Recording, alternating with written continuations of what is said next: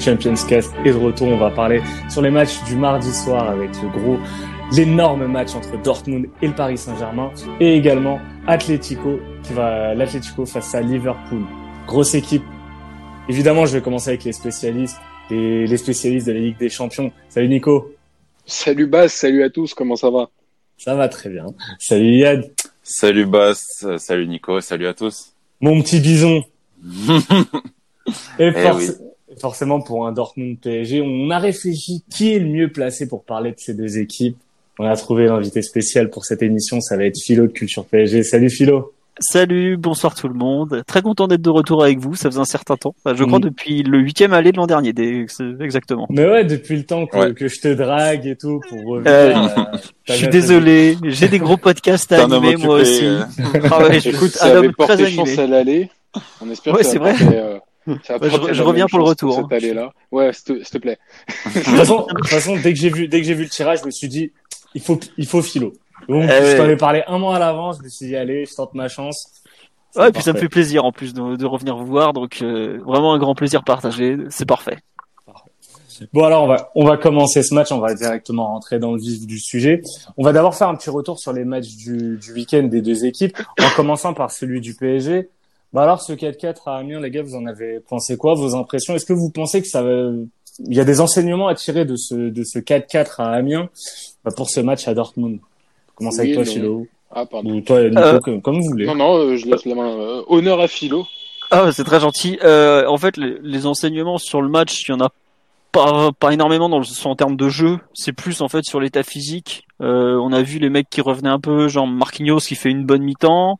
Silva qui fait une mi-temps un peu chelou, comme à Dijon euh, où il avait joué une heure, Bernat qui fait 30 bonnes minutes, et surtout, euh, moi je trouve que ce qui est très parlant, c'est les joueurs qui ont été mis au repos, à savoir euh, Meunier qui joue pas parce que bah, probablement titulaire, Sarabia qui est mis au repos, ça pour le coup, je trouve c'est une vraie indication quant à un éventuel temps de jeu important mardi, Mbappé forcément, et Neymar toujours qu'on met au frigo, on sait plus trop pourquoi, mais donc ouais, autant je m'inquiète pas trop pour le contenu du match, autant je trouve la façon que Tourelle a eu de gérer son effectif on dit à mon sens beaucoup sur les, possibles titulaires. Et Kurzawa aussi mis au repos, qui avait déjà pas joué le, mercredi en, Coupe de France. Je trouve que ça fait, il y a des absents qui, à mon sens, en disent vraiment long sur la possible composition d'équipe et surtout les doutes qui entourent certains postes, euh, même si après il l'a redit après le match, qu'en gros il était, il était sur 14 ou 15 joueurs disponibles pour 10 euh, postes de joueurs de champ, quoi.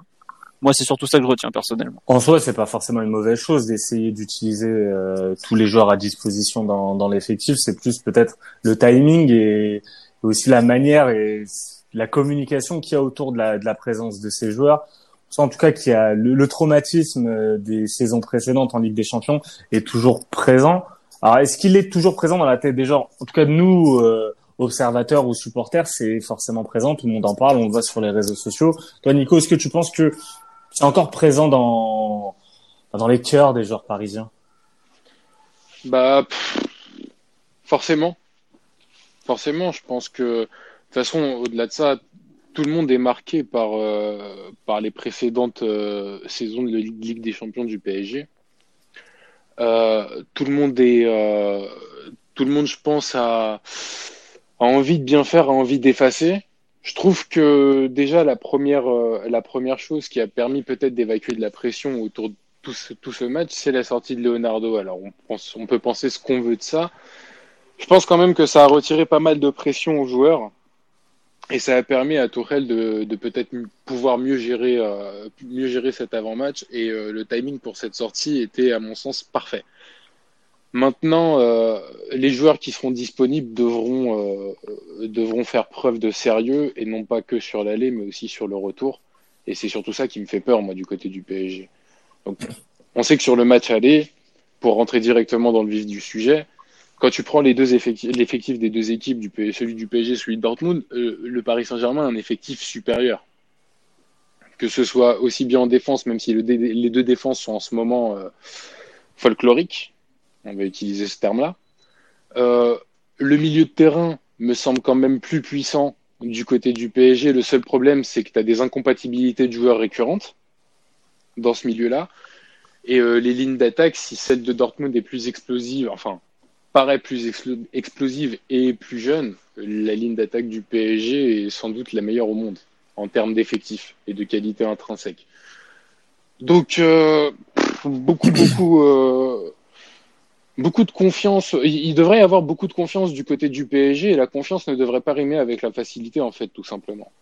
Je pense pas que Dortmund soit je pense pas que Dortmund soit quelque chose d'insurmontable. Et, la seule chose qui pourrait rendre le match insurmontable, c'est vraiment euh, le fait de repenser aux années, aux années passées et de se foutre une pression et de te laisser acculer par cette pression et déjouer totalement. Alors pour rester sur l'idée de traumatisme, il y a, il y a un autre traumatisme, c'est plus celui euh, de Neymar, donc la, la star du PSG, le meilleur joueur du PSG, où on sent qu'il y a, il y a quand même ce côté, faut préserver Neymar, faut le protéger. Peut-être qu'il n'a, il pas joué les deux derniers matchs, on, on ne sait pas forcément quel est son état physique.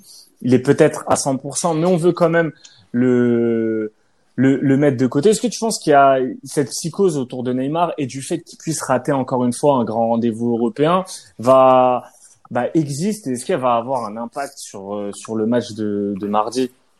Alors euh, alors c'est c'est clair qu'elle existe parce que parce que comme tu l'as dit, il est mis au frigo et, et moi je vais donner mon avis là-dessus parce que je pense que le fait de ne pas faire jouer un joueur mais vraiment à ce point-là, genre le, le garder autant euh, autant euh, autant dans le dans le frigo c'est c'est pas forcément une bonne chose parce que ça, ça veut dire combien de temps qu'il a pas joué? Deux semaines c'est ça? Ça doit faire ouais ça 1er doit faire... février Ouais, ça, samedi ouais, bah, 1er c'est ça. février contre contre Montpellier. Donc Ça- ça, ça- va, il est pas non plus hors rythme. non il a fait après, tous les entraînements par contre. hein. voilà il, il fait les en fait c'est ça qui est assez étonnant c'est qu'il fait tous les qu'il fait tous les entraînements il n'a pas je trouve pas qu'il a énormément euh, joué en 2020 bah vous en avez parlé ça fait deux semaines et pour moi c'est quand même un signe de fébrilité. Alors euh, je peux comprendre le fait que Neymar enfin qu'il y a un traumatisme autour de ses non présences en Ligue des Champions euh, sur les dernières années. Mais pour moi un joueur tu dois tu dois quand même le enfin il y a, y a une dimension psychologique et pour moi elle tend du côté négatif. Ça veut dire que tu as peur de quelque chose et c'est pas un bon état d'esprit à avoir avant une rencontre de Ligue des Champions. Après, juste pour revenir sur le traumatisme, pour moi, le PSG de cette saison est différent de celui de la saison dernière sur quelques points, notamment sur euh, quelques recrues qui, elles, n'ont pas connu euh, ce, cette débâcle de l'année dernière ou ces débâcles d'il y a, trois ans.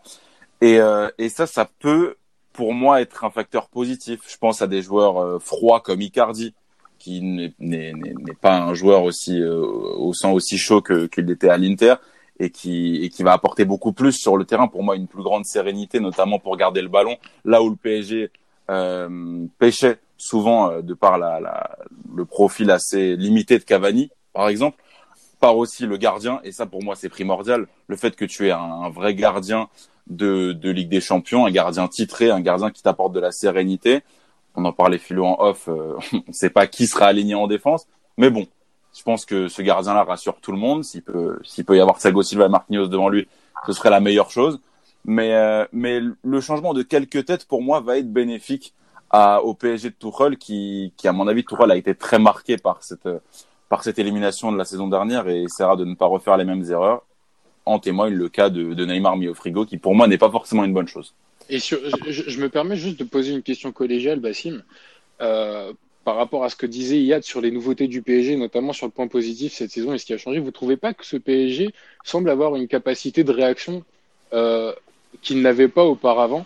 Je pense notamment au match à Madrid où tu as une sorte de bouillie collective pendant un certain temps. Et ils arrivent finalement à, revenir de Madrid avec le, point du match nul.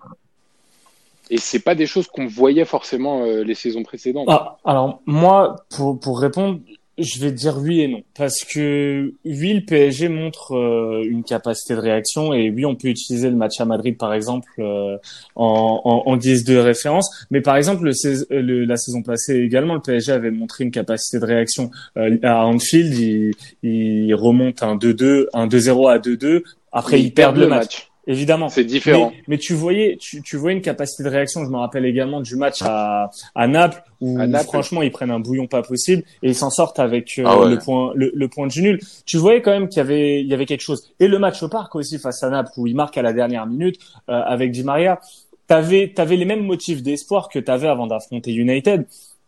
et au moment euh, au moment du match, en fait, c'est même pas tant la, la, capacité de réaction du PSG qui a été euh, qui a été mise euh, à, à l'évidence sur ce sur ce match retour, c'est plus la capacité de de laisser Bah, l'adversaire réagir. ouais, voilà, en fait, de, ça, de c'est- se liquéfier. c'est- comment tu arrives à devoir réagir à la dernière minute face à une équipe à ta portée. Je pense que le PSG est capable de faire euh, de faire des euh, des remontadas. Juste, il n'en a pas toujours eu l'occasion, à part le match face au Real. Mais ce match-là, malgré tout, t'étais étais face au pire adversaire pour euh, pour le faire. Mais c'est plus la capacité au PSG de ne pas encaisser ce, ce genre de remontada. Je sais pas ce qu'en pense Philo, mais Il y a en fait, excuse-moi, je t'ai coupé. Il y a deux trucs, c'est que déjà le PSG est rarement mené en fait, donc c'est dur de remonter. Ouais. Mais après, euh, il y a, il y a aussi un autre point. C'est c'est vraiment Neymar en fait. C'est que quand le PSG est mené, euh, en général, les jambes qui tremblent, euh, c'est pas les siennes quoi. Et rien que ça, ça change tellement de choses s'il est là, même s'il sera pas à 100%, parce que voilà, comme on l'a dit, euh, il a été au frigo depuis deux semaines, même lui il comprend pas pourquoi il joue pas. Personne veut prendre le risque de le faire jouer, qu'il se prenne un coup dans les côtes, ou là pour le coup il serait vraiment forfait en fait. C'est ça l'histoire, c'est que personne veut prendre la responsabilité de dire, bah, vas-y, euh, va te faire massacrer à Amiens un samedi après-midi par un, par un bourrin de Ligue 1 et, et on- voilà. Mais euh, un mec comme Neymar, il te, on- vous en avez déjà un peu parlé, c'est en fait il te change la phase de l'équipe et il est capable de lui de la remettre dans le bon sens. Il y a un match qui est particulièrement marquant cette saison, c'est à Montpellier en oui. 7 décembre où on se fait trimballer. Bah quand tu vas à la Mosson, tu sais que tu passes pas, tu passes pas 90 minutes agréables. Ah ouais, on se fait, ouais, on se fait cartonner dans tous les sens. T'as des d'entrée, t'as Chotard qui fait comme une prise de cash sur Neymar, enfin une scène. Tu te demandes où t'es quoi. Et à la fin, bah le mec il continuait d'attaquer, d'attaquer, d'attaquer tout le temps, c'est Neymar. Et je sais que si ça commence un peu à mal tourner, bon derrière euh, ça risque de, de couler un peu le long des jambes quoi. Mais lui, je sais qu'il se cachera pas. Et rien que ça, le fait de voir quelqu'un qui va prendre le ballon, qui va pas hésiter à aller de l'avant, à provoquer tout le temps, tout le temps, tout le temps. D'ailleurs, à Naples, c'est un peu ce qui nous sauve au bout d'un moment parce que on passe 20 minutes où on se fait mais pilonner, mais comme rarement, on Ouais. touchait pas une cacahuète quoi. Et à Belgrade, euh, deux mois plus, c'est exactement pareil. hein. On commence à bien trembler. C'est pour moi, tant qu'il y aura Neymar qui sera capable de, entre guillemets de redémarrer le moteur, ça pourra aller. Après, s'il est pas là, s'il se reblesse, parce que bah, malheureusement, on est obligé de prendre en compte cette possibilité, ça devient plus compliqué. Mais il y a Neymar, il a pas connu les, deux- les sur le terrain les déroutes. Euh, Ouais. Celle de 2017, bah il était pas encore, enfin il était dans le camp d'en face. 2018 euh, contre le Real, ça avait il fait, il fait un gros fait match. mais justement. oui. Il fait un- moi, il fait un très gros match contre le Real et je suis entièrement d'accord avec toi. Le seul match à élimination directe qu'il joue, au final, c'est celui contre le Real où individuellement il est monstrueux. je trouve qu'il est brouillon sur ce match, mais c'était vraiment plus dangereux. il- mais il était brouillon face au Oh. but en fait, mais il, met, il, Ouais, met ouais, quand même, il mettait côté. quand même le danger à chaque à chaque La balle. capacité à Sur- prendre le ballon dont parlait. Philo, je trouve que c'est exactement ça. ouais. Ouais, c'est ça, ouais. C'est lui, il se cachera pas. Donc en fait, je suis d'accord, il y a un traumatisme, mais tous les joueurs sont pas spécial, forcément touchés. Un mec comme Mbappé, par exemple, il en a vécu deux des, des trois gros des dernières années, mais je suis pas sûr qu'il soit spécialement touché. Et puis il est trop ambitieux pour s'arrêter à ça. Moi, c'est plus en défense où pour le coup, il n'y a pas eu trop de renouvellement. On est un peu tout le temps sur les mêmes joueurs. Hors Navas, qui pour le coup, lui, euh, il va pas trembler. Enfin, quand on revoit, euh, je crois que c'est l'an dernier la demi-finale contre le Bayern où à la maison euh, ils se font déglinguer et c'est Navas, Varane et Ramos qui les qualifient en gros, quoi, parce Ouais. qu'ils touchent pas une cacahuète. Ou c'était peut-être il y a deux ans, pardon. Il y a deux ans, ouais. L'an dernier, ans, ouais. effectivement, ils étaient pas en demi-finale. Ouais. Mais euh, en gros, il y a quelques joueurs qui, à mon sens, vont pouvoir euh, tenir bon. Alors, est-ce que ça suffira? Mais le, le recrutement effectué a permis un peu peut-être de changer cet état d'esprit. Icardi, pareil, euh, il est pas touché, lui. Enfin, le il s'en fout quoi. Techniquement, il était pas à Manchester, il était en train, il a- la Ligue des Champions, il a même jamais joué les huitièmes de finale parce qu'il était à l'Inter avant et qu'il la jouait pas souvent. Donc il y a, il y a quand même un 109, même Sarabia. Au contraire, Sarabia, ça fait partie des joueurs qui, qui sont frais euh, à ce niveau-là. Et Tourelle l'a dit plusieurs fois en conférence de presse. Ouais, il faut être euh, bien physiquement, c'est parce qu'évidemment, c'est la Ligue des Champions et Dortmund, c'est, je crois que c'est l'équipe qui court le plus en Bundesliga. Il me semble qu'ils sont à presque à 120 km courus par match, donc c'est monstrueux. En général, en Ligue des Champions, le PSG fait entre 105 et 110 pour vous donner un petit de petit euh, pas- petit paysage global. Donc c'est vraiment énorme. Et euh, il dit, faut être frais euh, physiquement, il faut être frais dans la tête. Et je pense que ces joueurs qui n'ont pas connu un peu tous ces traumatismes, ou en tout cas moins que d'autres, sont vraiment très importants. quoi. J'avoue que si on devait se pointer avec euh, que des joueurs qui ont connu euh, les, les remontadas ou la, la déroute de, de United l'an dernier, ça serait peut-être différent. Moi, ma seule crainte, c'est peut-être un peu en défense centrale où pour le coup, aussi bien euh, Silva qui a tout connu, Marquinhos qui a tout connu, euh, Kim Pembe qui a fait l'énorme boulette l'an dernier, Kerrer aussi. J'espère que ça va tenir bon, mais après devant, je m'inquiète pas trop. Et c'est qu'un huitième de finale aller, faut pas l'oublier. Et Leonardo a, a très bien dit, c'est que l'aller, il n'y a pas vie ou mort. hein. Il a très bien dit d'ailleurs sa, sa petite sortie au Canal Football Club. Euh, alors on va se passer euh, côté euh, côté Dortmund. je sais pas si vous avez regardé le match euh, face à Francfort. Bah déjà, il y a eu pas mal de, de, de débats euh, là-bas au sujet de la défense. Est-ce que dans cette mesure-là, Philo, il y a eu des choix faits par Lucien Favre au niveau de l'équipe pour justement essayer de proposer tant soit peu d'animation défensive face au PSG en gros, ce qui s'est passé, c'est que au départ, ils recrutent Emre Chan le 31 janvier ou le 30, enfin toute fin de mercato, parce qu'ils disent on peut pas continuer avec euh, Akanji en, en défense centrale, donc le Suisse qui était euh, qui a fait plutôt qui arrivait il y a un an et demi ou deux ans maintenant, ouais deux ans et qui avait fait plutôt des bons débuts, mais qui cette année n'y est pas du tout. Donc ils le prennent pour jouer en gros stopper droit. Il, arrive que ils ont des absents au milieu de terrain, donc Brandt notamment qui était le meilleur milieu de terrain se blesse, donc ils se retrouvent à faire jouer au milieu de terrain Witzel et Emre Can. Et en gros, euh, le seul système où Dortmund a réussi à trouver un semblant de stabilité défensive, c'est le 3-4-3. Donc ils ont besoin de trois défenseurs derrière. Dans l'axe, bon bah c'est Hummels, c'est forcément c'est le patron défensif, euh, super relanceur, donc euh, lui il est intouchable. À gauche, ça se joue justement entre Zagadou qui revient de, de, deux semaines de blessure, mais qui est plutôt en forme malgré tout, et le fameux Akanji. Et à droite, donc en défense à 3, c'est toujours le fameux Akanji, ou euh, ils vont relancer Lucas Piszczek, qui est normalement plutôt en arrière droit d'une défense à 4, mais qui depuis quelques années, vu qu'il a 34 ans, est maintenant plutôt euh, un stopper droit. Bah, c'est Tourelle d'ailleurs qui l'avait replacé dans ce poste il y a, quelques années. Donc c'est pas, ils cherchent leur, leur, meilleure base défensive, et puis celui qui était censé la compléter, il se retrouve à jouer au milieu de terrain. Donc c'est c'est vraiment particulier. Ils ont tenté dernièrement du 4-3-3 avec Akanji arrière droit. Ça c'était à Leverkusen, ça a tenu euh, bah, une mi-temps et puis comme Brand s'est blessé, ils ont dû changer. Donc ils n'ont pas beaucoup de solutions, ils n'ont pas des solutions très fiables. Et leur gardien, qui est Roman Burki, qui est un bon gardien de Bundesliga, fait régulièrement des dingueries en Coupe d'Europe. Donc euh, c'est vraiment euh, très particulier Dortmund. C'est une équipe qui a qui est un peu bâtie sur du sable, comme on dit. Quoi. Derrière, tu sais jamais trop de sur quoi tu. Enfin, ils ont quand même pris euh, trois buts à Augsbourg, ils en ont pris quatre à Leverkusen. Ils ont pris des cartons assez énormes en, en championnat, souvent à l'extérieur. À domicile, ça, ça tient un peu mieux mais c'est pas des, c'est pas une équipe très fiable. Ils en ont encore pris trois en Coupe d'Allemagne à Brême aussi, mais bon, c'était une équipe un peu remaniée. Le gardien, c'était pas le titulaire, il avait été bien mauvais aussi. Donc c'est vraiment une équipe qui a des difficultés défensives et surtout, c'est une équipe qui, quand elle est dans son camp, va avoir tendance à faire des erreurs en fait, des erreurs de relance, des erreurs de placement. Vraiment, euh, il y a ce qu'on appelle la fiabilité quoi. Tourelle qui arrête pas de parler de fiabilité, bah pour le coup, euh, la fiabilité défensive de Dortmund, quand on voit que c'est quand même un, un défenseur Hummels qui, pour un défenseur de très haut niveau, est quand même un joueur qui va faire pas mal d'erreurs, c'est lui le plus fiable des trois, quoi. Et à partir de là, tu, tu te rends assez vite compte que bon, un, un Kerrer qui est connu pour faire quelques erreurs malgré tout, ce serait très très bien à Dortmund et je pense que ce serait le meilleur avec Hummels par exemple. Mais d'ailleurs, tu, tu, parles du match à, à Leverkusen. Je me rappelle avoir regardé ce match, c'était n'importe quoi parce que Dortmund à un moment euh, mène 3-2 et tu et il pousse pour avoir, pour mettre ce, ce quatrième but ils se, prennent, ils se prennent, ils se prennent l'égalisation, je crois, sur euh, sur contre-attaque et après ça ça explose totalement. En fait, il, il y a un côté euh, un peu d'immaturité chez chez ce Dortmund là qui fait que même quand ils ont l'avantage, en fait, ils cherchent pas à, à calmer, ils continuent de courir. Donc, je sortais la stat du, du, du nombre de kilomètres parcourus, mais en fait, c'est c'est ce serait pas plus que des qualités, mais aussi un côté expérience et maturité par rapport à, au championnat. C'est pour ça que dans toutes les conférences de presse, Lucien Favre, il leur dit, il faut qu'on apprenne à jouer avec de la patience. Après le match, avant le match, il en a parlé, le match de ce week-end où ils ont gagné 4-0 euh, contre euh, contre qui jouait déjà? Francfort. Après le match, il en a reparlé, il a fait ouais, on n'est pas il faut qu'on soit patient quand on a le ballon quoi. Qu'on ne tente pas de partir toujours à l'abordage parce que bah justement, tu te retrouves dans des phases de transition permanente où t'as pas de structure de jeu où dès que tu te fais contrer, bah tu te retrouves euh, enfin ce qui s'est passé un moment à je sais plus où c'était, je crois que c'est à Leverkusen où, il se retrouve à jouer le hors-jeu sur la ligne médiane. Tu vois, attendez, vous avez vu ça où quoi? Enfin, c'est OK, c'est la Bundesliga, il y a des il y a des atrocités défensives toutes les semaines, mais quand même il y a un peu normalement tu joues pas le hors-jeu sur la ligne médiane quand tu mènes au score quoi.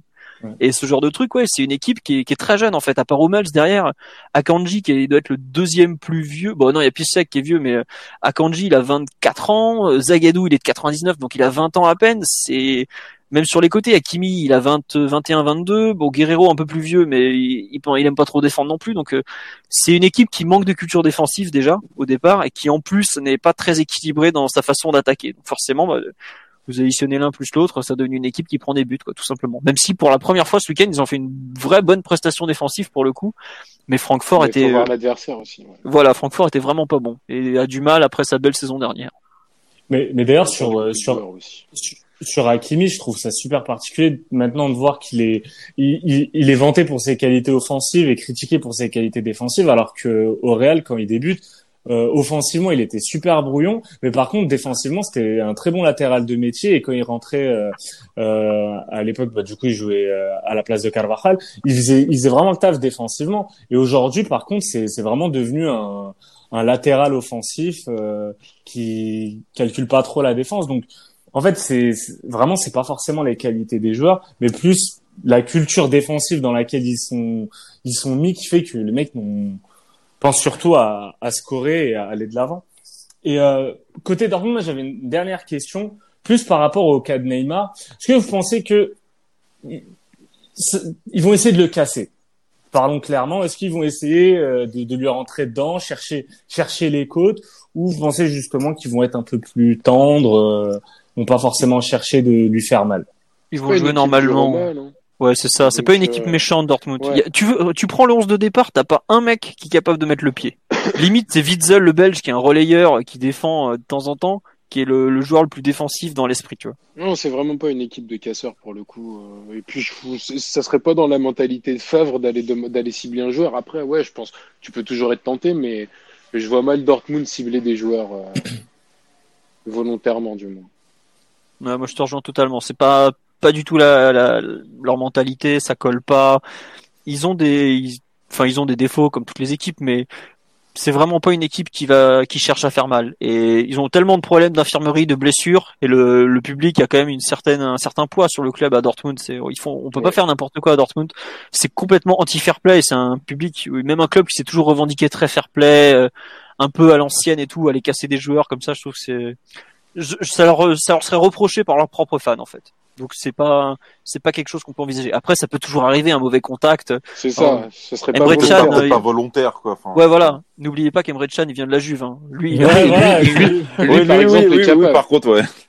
Lui un peu plus c'est les, deux potentiels euh, euh, armes agressives, on va dire s'il devait y avoir de l'agressivité et après euh, agressivité veut pas forcément dire casser non plus quoi. Oui, c'est toujours ça. Mais tu vois le, le petit coup de balle placé sur les côtes, euh, c'est jamais. Ouais, il y a de, il y a de le ferait euh, volontiers, je pense. Ben non, non, quand même. Oh, quel mytho. Bon, du coup, on va, on va rentrer dans le vif du sujet. Je vais vous proposer des, des, des, des éléments et vous me dites si vous êtes d'accord. Alors déjà, match à but, les gars, est-ce qu'on va sur l'over 3,5 Oui. Pas forcément. Oui, oui, Ah. Pas... Moi, je pense.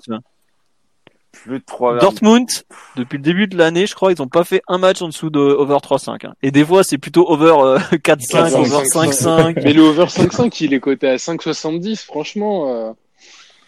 En fait, le truc, c'est si ça part en couille vite, ça va monter très vite le score. Mais en fait, ça, ça dépendrait pas de la défense du PSG. Bah si, justement, moi j'ai peur. Je jouerai le BTTS évidemment, mais j'ai limite peur que qu'on est euh, comme face à United l'année dernière en termes de score et un peu de physionomie.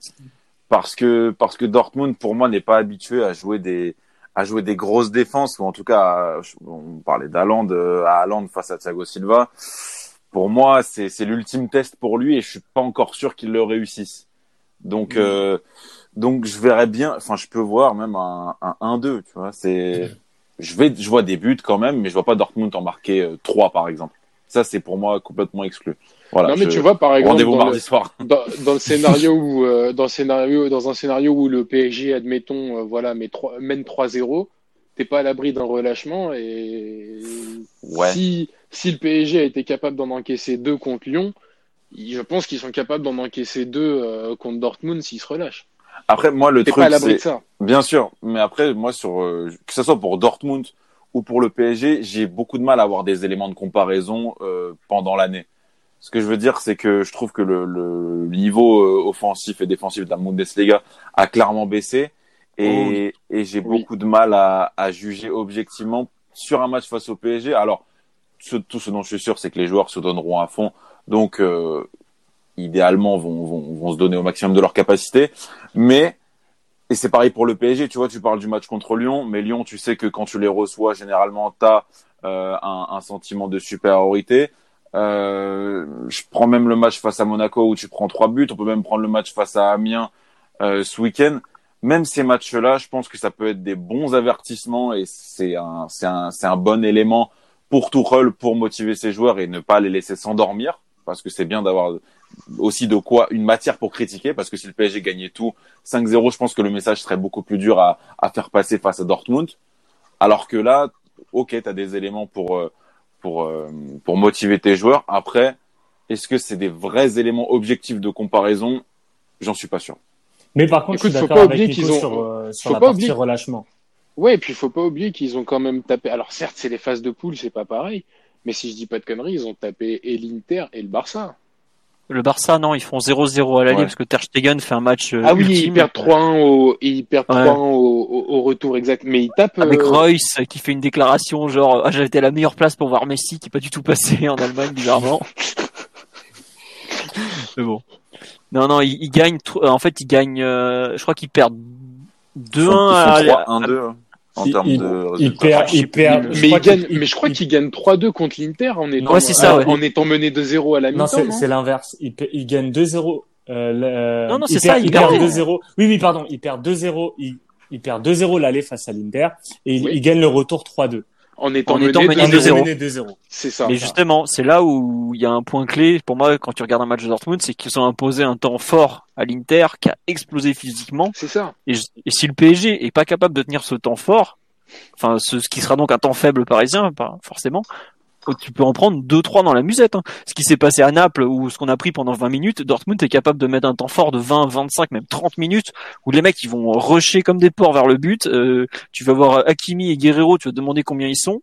Ça va partir dans tous les sens. Et ça, si le PSG est pas bien organisé, pas bien solide, et c'est pour ça que si on joue 4-4-2, bon, euh, quand tu vois que ça tangue déjà à Belgrade, que tu vas à Dortmund avec, c'est pas non plus. euh, Moi, je crains que il y a un temps fort euh, adverse et ils sont capables de mettre euh, 4 buts en 20 minutes. Quoi. Franchement, Dortmund c'est capable de te mettre 4 buts en 20 minutes. Alors, évidemment, ça dépendra de la forme de Navas, de Thiago Silva, de plein de joueurs, même de Kim Pembe, parce que Haaland, on fait on fait pas gaffe parce qu'il se déplace super vite, mais il fait quand même 1m94 le mec. Au Ouais, PSG, mais t'as pas un joueur d'un un mètre cyborg, 90. euh.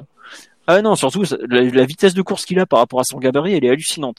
Mais euh, pour moi, le PSG va avoir un énorme problème déjà de taille sur les coups de pied arrêtés, parce que déjà en France, on est dominé. On n'a pas une équipe avec beaucoup de grands joueurs, même on en a très peu des joueurs qui ont de la taille.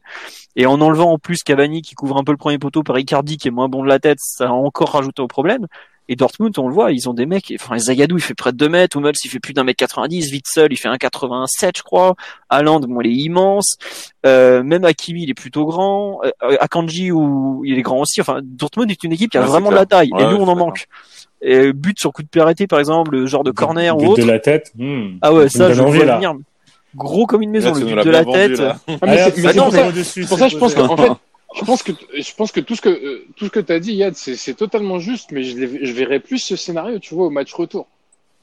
Ouais. Mais au match aller, en fait, à domicile, Dor- Dortmund à domicile est vrai est vraiment très fort.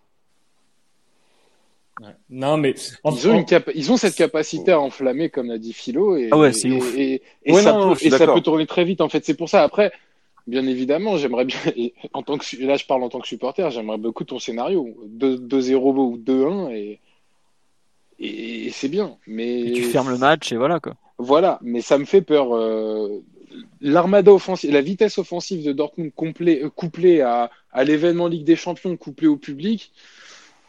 Connaissant nos joueurs, on en revient au traumatisme. ça, Non, non, c'est- sûr. être mauvais ménage. C'est sûr. Et puis, si Dortmund a un temps fort, on en parlait, euh, vous en parlez tout à l'heure, équipe très jeune, équipe qui a, qui a beaucoup de mal à se canaliser. Euh, tu le vois en Bundesliga, tu le voyais même contre le Bayern où je trouve qu'ils avaient été, euh, bah, soit très bons sur une période où ils leur mettent, je crois, deux ou trois buts euh, en, en 25 minutes. Je crois que c'était l'année dernière. Ouais, et, ça. et, et c'est et c'est l'inverse sur les autres matchs. Enfin, c'est c'est incroyable. Et du coup, si Dor- en fait, tu peux être sûr que si Dortmund a un temps fort pendant 20-30 minutes, Dortmund va avoir un gros temps faible pendant 20-30 minutes aussi. Et c'est là où votre scénario et le type de 5, enfin plus de 5-5 euh, peut rentrer en compte. Moi, je dis juste attention quand même, parce que ça, en fait, ça m'a l'air limite trop évident, tu vois.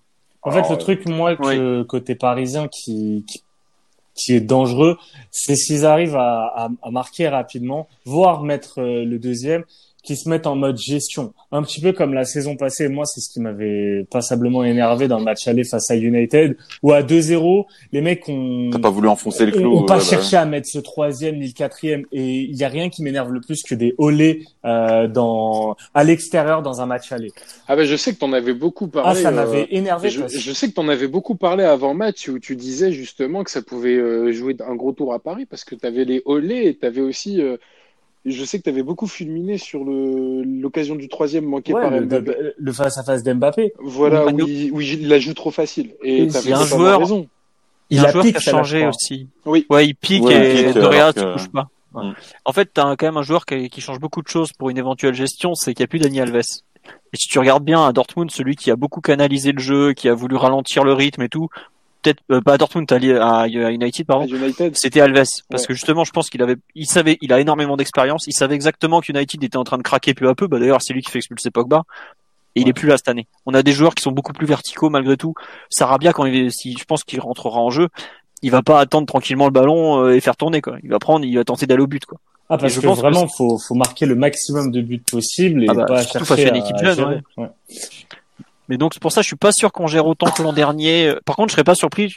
Enfin le pour moi le changement typique que fera Tuchel c'est euh, passage en 4-3-3 à l'heure de jeu ou un truc du genre pour justement euh, peut-être tenir un peu plus le ballon malgré tout. Genre tu sors Ricardi tu fais rentrer un, peut-être pas Herrera parce que bon il, il est pas très bon mais euh, peut-être Paredes ou peut-être que tu feras rentrer Gay enfin typiquement un changement peut-être un peu plus défensif pour justement arrêter de prendre des vagues mais euh, je, je sais pas comment on va on gérerait éventuellement un avantage. Je pense que avec un mec comme Neymar sur le terrain, quand t'as Neymar et Mbappé, si tu mènes au score, t'as une opportunité mais rare de plier la qualif dès l'année en fait. T'es obligé d'utiliser la vitesse de Mbappé. Enfin, tu Ouais. mets Mbappé face Bien à sûr. face à Hummels. J'aime beaucoup Mats Hummels, hein. des joueurs que je préfère, mais euh, c'est un tank. Quoi. Puis par rapport à Mbappé, il peut pas le tenir. Quoi. Et puis c'est là où Mbappé était tombé un peu dans la facilité lorsqu'il s'était retrouvé, euh, bon avec Di Maria, mais qu'avec Cavani la- l'année dernière euh, à United. Quand Mbappé est avec Neymar, je trouve qu'il y a une vraie différence. Il y a, il y a Neymar qui le tire réellement vers le haut et, et c'est ce Mbappé là que j'aime quand il est avec Neymar parce que tout seul, j'ai l'impression que des fois il, il rentre dans une espèce de zone de confort euh, assez assez gênante dans ce genre de contexte en fait, où limite tu sans, sans que ça soit criant, tu vas mépriser ton adversaire, quoi. Mais en fait, je trouve qu'il surjoue quand il n'y a pas Neymar parce qu'il essaye de, de prendre aussi le rôle qu'a Neymar en plus du rôle qui est le sien. Alors que quand il y a Neymar, bah Neymar sait mettre en valeur Mbappé parce que Neymar est très fort pour euh, une, une superbe qualité de passe. Il- Ouais. euh, son, son style de jeu lui permet aussi de prendre de l'avance et, et avec un joueur comme Mbappé qui lui-même sa vitesse lui permet de prendre de l'avance, ben ça ça crée en fait des, des, des décalages monstrueux entre Mbappé et la défense adverse. Mm. Donc c'est pour ça que les deux, en tout cas euh, Mbappé dépend énormément de Ney- Neymar plus que l'inverse. Alors j'ai une dernière question avant qu'on passe aux, tips. Euh, Philo, tu vois quelle équipe côté parisien? Parce que tu as parlé de Sarabia. Oh, c'est compliqué. Franchement, côté parisien, je crois que même le staff, il sait pas exactement qui ils vont faire jouer. Pour moi, euh, bon déjà à droite malheureusement, mais bon, il a pas de concurrence, ça sera Meunier. Bon, dans les buts, non, mais c'est vrai. Aujourd'hui, Dagba, il est pas là. Kirer, ça fait six mois qu'on l'a pas fait jouer arrière droit. Si on le remet arrière droit, le pauvre, hein, enfin, c'est pas du tout les mêmes repères qu'en défense centrale. Je suis pas sûr qu'il ait le coffre parce que j'aime pas trop Meunier, mais bon, le mec il court quand même. Enfin, au bout d'un moment, le foot, il veut courir et lui, pour le coup, il court. Euh, dans l'axe, je pense qu'il y aura forcément Silva. Je pense qu'il fera Joachim Pembe parce qu'il a trop besoin de taille. Ou alors, s'il est pas remis, ça sera Kerrer, parce que pareil, besoin de taille face à Haaland. À gauche, moi, je suis pas sûr non plus que Bernat démarre, parce que quand je vois Kurzawa mis au repos ce week-end, pour moi, ça en dit long sur l'état de Bernat, malgré tout. Enfin, quand j'entends qu'il a joué une demi-heure à Dijon, qu'il était claqué, euh, je sais pas comment il va faire pour tenir 90 minutes face à Hakimi qui joue tout le temps. Il y aura Torgan Hazard qui va passer dans sa zone, qui pareil est un joueur super vertical. Bon, à voir. Pour moi, il y a vraiment un gros point d'interrogation sur le poste d'arrière gauche. Euh, devant la défense, bon, il y aura forcément Verratti. Après, faut voir Marquinhos ou Gay. Je pense que Marquinhos va jouer. Enfin, la demi-heure qu'il a faite à, à la, la mi-temps qu'il a faite à comment dire à Amiens, pardon, euh, je l'ai trouvé vraiment rassurante en termes Ah de physique. Euh, je- oh, franchement, il est revenu après Thiago Silva. Je le trouve bien plus en forme que Thiago Silva de ce qu'il a montré. Enfin, tu vois, il a rien perdu en vitesse. Et puis, c'est un mec qui sait très bien gérer pour le coup. Il est vraiment il sérieux. apporté, il a apporté la solidité que le PSG n'avait pas en, en première Ouais. période, clairement. Et de la vitesse aussi. Parce que Aussi. contrairement aux autres en défense, lui, il court vraiment vite. Euh, donc probablement Marquinhos Verratti devant la défense? Bah forcément après euh, Di Maria à droite, puisque bah, jamais Tuchel sortira Di Maria. Et je suis pas sûr justement si devant il va oser mettre euh, Neymar plus Icardi ou Di Maria ou s'il va mettre Sarabia à gauche ou Sarabia devant demande. en gros. Ouais. Moi pour moi la vraie interrogation elle est devant entre Sarabia et Icardi en fait. Ouais. Cavani je le mets de côté parce que bon déjà il a joué 90 minutes en deux en trois enfin il a fait deux fois 90 en trois jours. Ça voudrait dire qu'il a pas joué pendant un mois et demi et là on lui fait faire trois fois 90 en, en six jours. Ça tient pas la route en termes de- d'enchaînement c'est ridicule quoi. Il aurait s'il était sorti en cours de jeu peut-être mais là c'est c'est trop quoi. Donc euh, pour Non, moi là, ça peut pas être ça. va rentrer à la fin du match. Ouais, c'est ça. Et encore, je suis même pas sûr qu'il rentre honnêtement. Enfin bref, donc pour moi, il y a le doute devant, c'est euh, Sarabia ou Icardi selon ce que tu veux faire. Et je serais pas surpris même que qu'il change en cours de route, en cours de match, quand Neymar commence à être un peu fatigué parce qu'il bah, il a plus beaucoup de jus. Donc voilà, c'est il y a vraiment beaucoup de doutes. Et côté Dortmund, c'est un peu les mêmes que face à Francfort, à savoir est-ce qu'il mettra Akanji ou Piszczek en défense centrale? Et sinon, pour le reste, l'équipe, elle est plus ou moins connue à 99%, puisque bah, il a plus de joueurs. Donc, ça, c'est Ouais. vu, hein. Non, mais c'est vrai, honnêtement, euh, on se Les plaint, nous, des blessés. euh. Ah mais Dortmund ils sont incroyables, ils sont allés péter des joueurs dans des matchs de coupe où ils jouent, ils la jouent même pas vraiment. Enfin c'est irréel ce qu'ils ont fait. quoi. Mais bon c'est comme ça, tant pis pour eux. Bah du Voilà. coup, ça, en tout cas, c'est, tu fais bien de parler d'Icardi parce que peut-être qu'il jouera pas. Donc euh, à voir euh, pour euh, pour les paris buteurs, vérifier avant euh, les, les compos, je pense pour euh, pour Icardi buteur. N'est-ce pas, Iyad, vu que toi tu l'avais dans tes buteurs, donne-nous tes tips sur ce match, Iyad. Ah, et oui, j'avais Icardi Ah. buteur qui est... ah, tu fais bien d'en parler. Euh, Icardi buteur, ouais, je l'avais à 2,50, donc euh, vérifiez bien. J'avais aussi le, alors en résultat du match nul au PSG et les deux équipes qui marquent à la mi-temps, c'était coté à 4,20. C'est pas mal ça. Et euh, j'ai beaucoup hésité avec le entre nul et PSG. Et à l'heure actuelle, je ne sais pas, donc c'est pour ça que je me suis rabattu sur ce sur ce pari à 4,20, qui est très très bien coté, ouais. Très bien. Philo, t'as quoi à nous proposer? Euh, bah pour moi, enfin les, les deux équipes qui marquent c'est évident et puis on en parlait un peu entre nous avant. Ça, tu faut le coupler à autre chose parce que justement c'est tellement évident que ça vaut pas assez. J'avoue que si j'étais un peu euh, aventurier, je mettrais bien genre plus de 4,5 buts ou un truc du genre. Honnêtement, euh, le, le PSG et Dortmund, enfin c'est vraiment deux équipes capables de- d'en mettre quatre. euh, Enfin vraiment d'en mettre quatre. Dortmund est capable d'en prendre quatre aussi. Donc euh, j'ai pas en fait, je suis parti regarder là les stats de, de Neymar sur les confrontations avec des clubs allemands en Ligue des Champions. Parce que vu la façon dont Dortmund défend beaucoup d'espace, lui ou Mbappé, j'avoue que, je- enfin surtout Mbappé euh, lancé par Neymar, c'est typiquement le- but que Ouais. il me paraît évident côté PSG. Quoi. Et pareil, euh, je suis à peu près sûr qu'on prendra un but sur un coup de pied arrêté corner ou ou penalty parce qu'on on concède un nombre de penalty en Coupe d'Europe complètement hallucinant. Donc euh, il y aura un des deux qui va qui va forcément arriver à un moment. Et du coup, le l'arbitre, l'arbitre sera Matteo Laos. On en parlait avant avant L'ami. l'émission. L'ami Matteo Laos. Le fameux. Que dis-je? La famille. Euh, S'il se passe un truc bizarre dans un match de championnat espagnol, vous verrez une Sa chance tête sur deux, c'est Matteo Laos, ce bon vieux Matteo plan. Laos. Donc à, su- à surveiller. Nico, t'as quoi Ouais. nous proposer? Alors bon, on en avait parlé un peu euh, en cours d'émission. J'ai le over 3,5 buts côté 1,84 qui me semble être, euh, on va dire, le safe euh, total de buts. En fun, il y a le over 5,5 buts qui est coté à 5,70. Rien que pour la cote, je le tente. euh, pour toutes les raisons qu'on a évoquées. En buteur, il n'y a pas encore les cotes que je veux. Donc euh, j'ai Haaland, Mbappé et Neymar. Je les vois les trois marqués dans le match. Donc euh, individuellement, c'est euh, 2,28, 2,25 et 2,30 2,33. Euh, je jouerai la cote quand les trois joueurs marquent dans le match sera disponible. Et enfin, vous l'avez cité, l'arbitre. Donc le but sur penalty dans le match, je pense que ça sera coté aux alentours de 3, 3,50. Alors, euh, j'y vais des miens. Donc moi, j'ai la victoire du PSG déjà de 18. Je trouve que c'est euh, c'est une cote intéressante. Ensuite, j'ai PSG plus le BDTS. Là, ça monte à 2,88. Et en très fun, le PSG est plus de 3,5 buts. Là, c'est coté à 3,68. En buteur, j'ai noté Neymar à 2,33. C'est pas encore disponible quand on parlait. Moi, j'ai envie de tenter Neymar plus Mbappé parce que je pense que les, deux marqueront.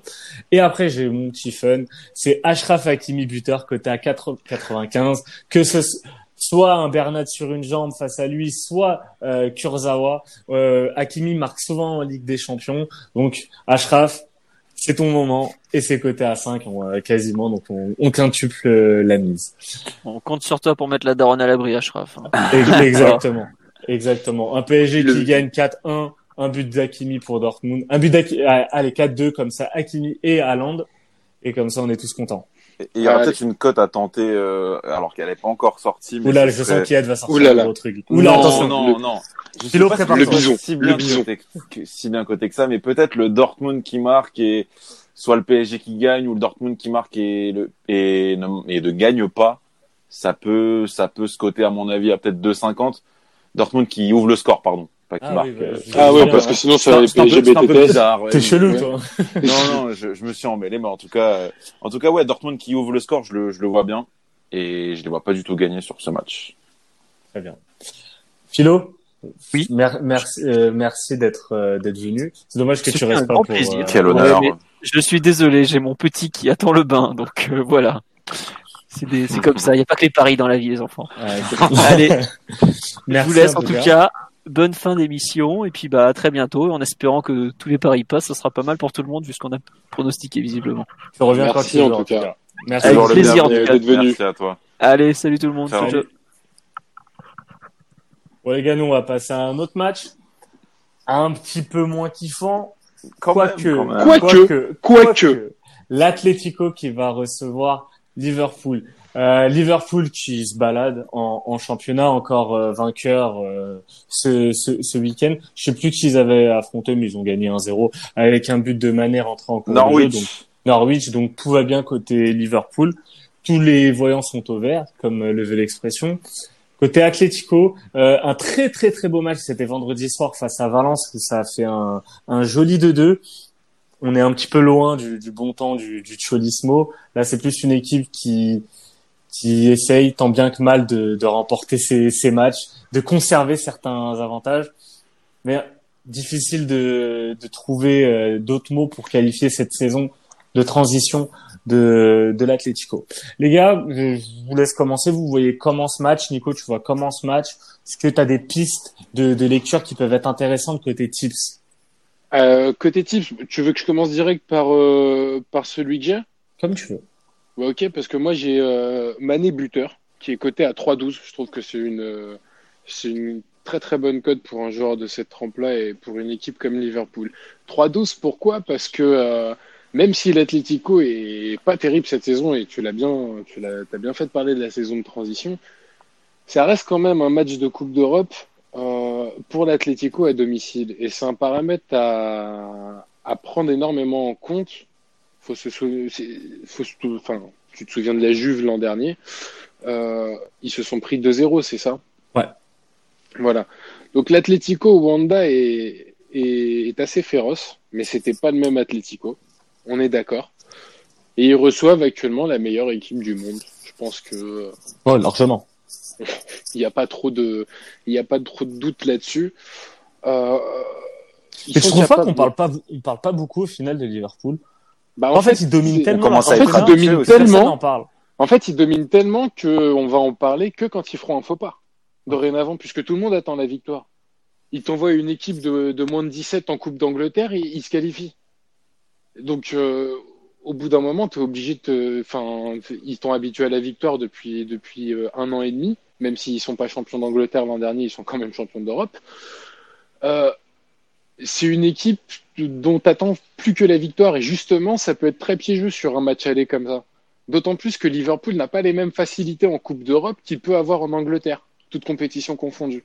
Ah, parce qu'ils sont euh, qualifiés à la dernière journée, c'était pas, c'était pas simple. Il y a eu des défaites à l'extérieur, euh, Oui. à Naples. euh, je suis totalement d'accord avec toi. Après, tu vois, paradoxalement, ils ont jamais été stressés de ne pas se qualifier. Là, c'était Ouais. vraiment, euh, tu vois, ils, ils gagnaient, Parce ils que la pression était ailleurs aussi. peut-être. La pression était clairement pour la première ligue, et je pense que euh, le, f- le fait d'avoir quasiment assuré le job en première ligue, je pense que là, euh, Oui, oui. Les carottes sont cuites, euh, Nico. Mon cher On est- Nicolas. On est très d'accord, euh, mes chers Iyad et Bassim, mes chers collègues. Euh, les carottes sont cuites. Ils peuvent se con- reconcentrer totalement sur, euh, sur la Ligue des Champions et Oui. pourquoi pas faire un doublé euh, première, euh, première Ligue, Champions League. Mais ça reste quand même un match compliqué où la cote de Liverpool euh, me semble très intéressante, mais me semble aussi piégeuse. Donc j'irais plus sur un N2 BTTS. Ah, tu vois le BTTS, tu vois Mhm. les deux équipes marquées. Euh, Iad, est-ce que tu es d'accord? Est-ce que tu as des éléments à rajouter? Est-ce que tu vois, tu vois des choses dans ta Alors, je, je vois des choses. Alors, Allez, Moi, Madame je suis- Irma. j'y vais, j'y vais. Euh, je, je suis d'accord, je suis d'accord sur le, le fait qu'il faille pas non plus euh, sous-estimer l'Atlético à domicile. Après, pour moi, il y a deux, il y a deux cas de figure et les deux vont aller en faveur de Liverpool. Le cas où euh, l'Atlético va, va se découvrir et va jouer le tout pour le tout parce que tu es clairement dans une saison où le résultat à la fin euh, n'importera, enfin apportera peu, dans le sens où là, je pense que du côté de l'Atlético, les carottes sont cuites aussi. C'est pas une saison réussie.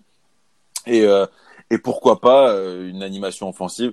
Euh, J'avoue que j'y crois pas énormément quand je le dis parce que parce que même en termes de buteur pour euh, pour, pour, pour en parler dans le Deluxe, à chaque fois que je tente un Correa, ça marque pas. À chaque fois que je tente un Morata, ça marque pas. C'est l'autre qui marque. Et des fois, ça marque quasi même pas du tout.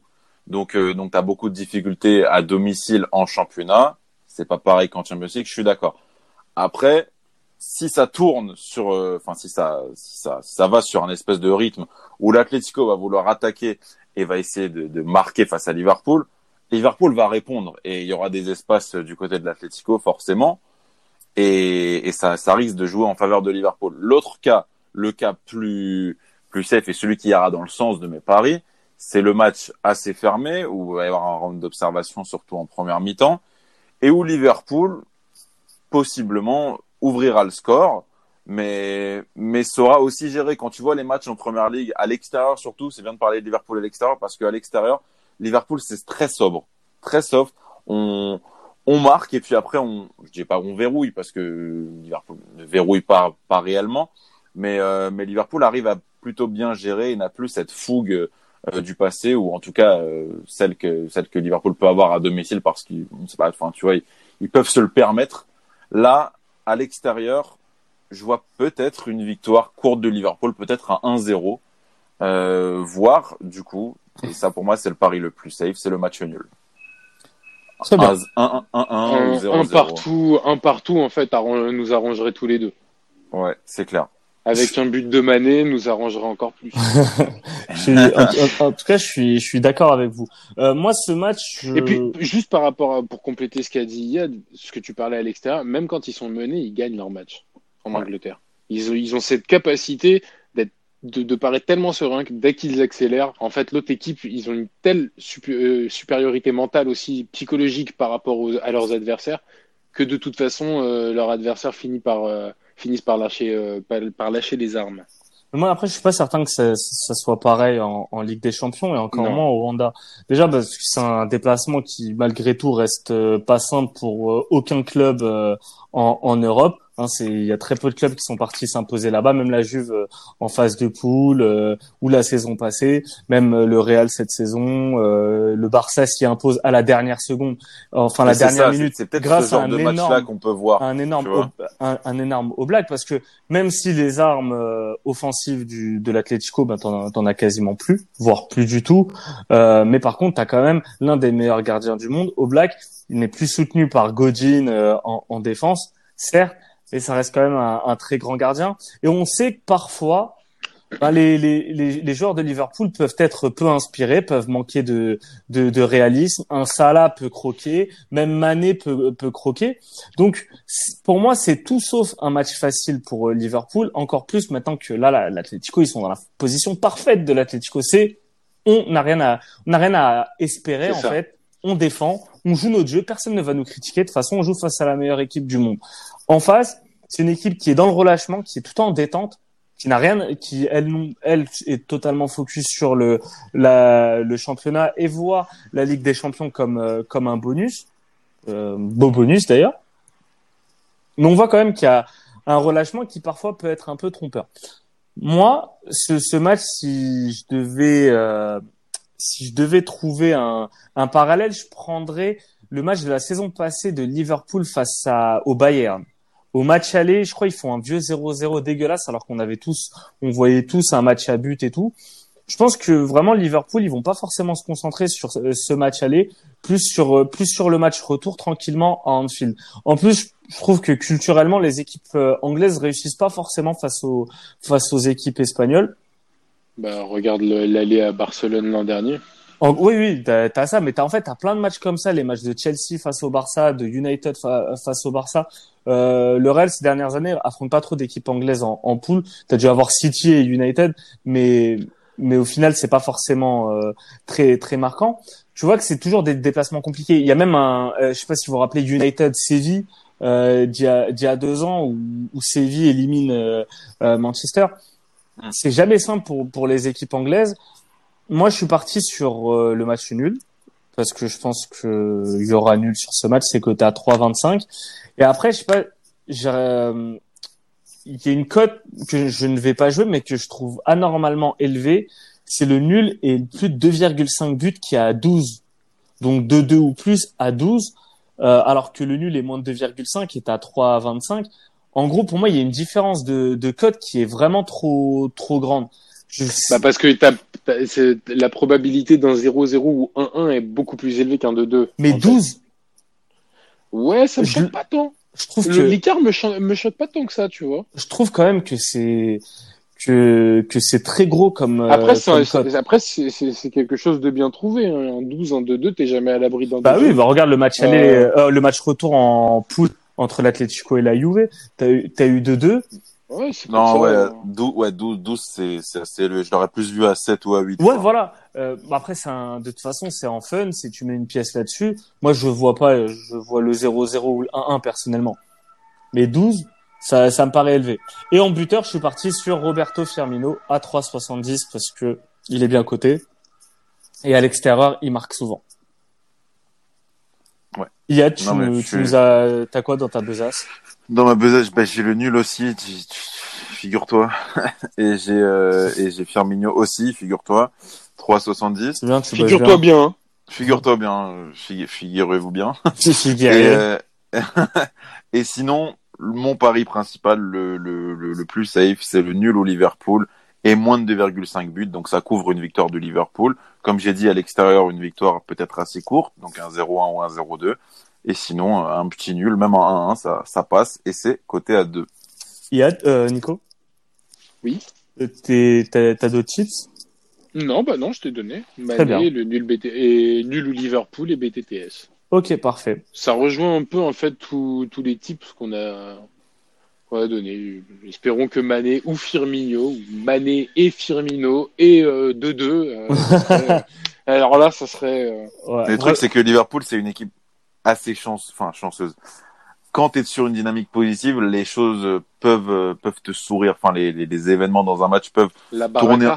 Voilà, c'est ça, tourner en ta faveur. Et le but à la dernière minute d'un Firmino ou d'un Mané, par exemple, je le vois vraiment euh, possiblement arriver sur ce genre de confrontation. Au final, tu t'es un peu t'es un peu ennuyé devant le match et, et, Liverpool repart quand même avec les trois points. Moi, de toute façon, dans l'émission, on a débriefé le tirage au sort. Moi, j'ai dit que ce match était très bizarre et que euh, j'aurais pas été surpris si euh, l'Atlético euh, éliminait Liverpool.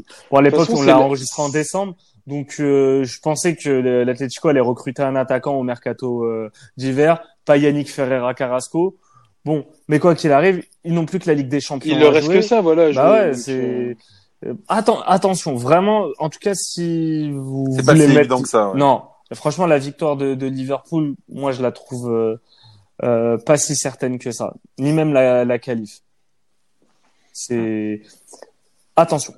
Euh, et surtout, moi, entre les deux matchs, je veux plus regarder Dortmund PSG et j'espère qu'il y aura beaucoup plus de buts sur cette affiche que sur euh, euh, l'Atlético Liverpool. les gars, si vous pouvez me faire votre récap de vos tips sur Dortmund PSG. Euh, alors. Vas-y, commence. Ouais, alors. On fait euh... en même temps, hein, en mode chorale, ça peut être marrant. En canon. vas-y, Nico, vas-y, vas-y. Bon, bah, si t'insistes. Alors, over 3,5 buts à 1,85. Euh, en fun, over 5,5 buts à 5,70. Euh, en buteur, j'ai euh, Mbappé à 2,25, Haaland à 2,28 et Neymar à 2,33. Donc vous l'aurez compris, j'attends la cote. Euh, les trois joueurs marquent dans le match. Et ensuite, un but sur penalty. Là aussi, la cote n'est pas encore disponible, mais je pense que ce sera entre 3 et 3,50. Yad. Alors, moi, j'avais un buteur sur ce match. Vérifie bien les compos. Mauro Icardi, c'est coté à 2,50. J'avais aussi euh, résultat, donc nul au PSG et les deux équipes qui marquent à la mi-temps. C'est coté à 4,20 et la cote n'est pas encore sortie, mais le Dortmund qui ouvre le score et qui ne gagne pas, ou possiblement le PSG qui gagne, ou, voilà, soit nul, soit PSG. Donc, euh, donc voilà, c'est pas encore sorti, mais, mais ça me semble pas mal. Très bien. Alors moi de mon côté, j'ai pas mal de tips sur ce match, à commencer par la victoire du PSG à 2,18. Ensuite, le PSG BTTS à 2,88 et en fun PSG plus de 3,5 buts à 3,68. Et après côté buteur, j'ai Neymar à 2,33. À surveiller quand la cote sortira Neymar plus Mbappé. Et en fun, Ashraf Hakimi from Morocco, côté à 4,95. Merci beaucoup les gars. Merci, à toi. Merci, merci. Enfin, la Ligue des Champions est de retour. Enfin, le Tip Clash est de retour, les gars. Ceux qui nous écoutent, n'hésitez pas à aller regarder notre tirage au sort du, du Tip Clash, la compétition euh, des parieurs, euh, où, où, vont s'affronter pas mal de vos tweetos euh, préférés, ainsi que certains qui sont totalement inconnus au bataillon, qui vont peut-être créer la surprise. Iad euh, et Nico, nous, nos équipes euh, jouent euh, la semaine prochaine. Donc, Eh ouais. on, on va se préparer. L'attente va être longue, mais Ah là là. on va s'échauffer. Entraîne-toi bien, Iad, tu vas en avoir besoin. Là, je suis en train de faire des petits sauts là. en train de regarder les matchs de l'OL. tu dois... En train de décrypter. euh, Justement, j'étais en train de regarder le résumé OL Strasbourg. Eh Ah bah, ouais. ça présage pas du bon. C'était pas, c'était pas kiffant. Merci les gars, bonne soirée à tous, bon match à tous, Merci, bon, Bon match à tips. tous. Salut à tous. à mardi.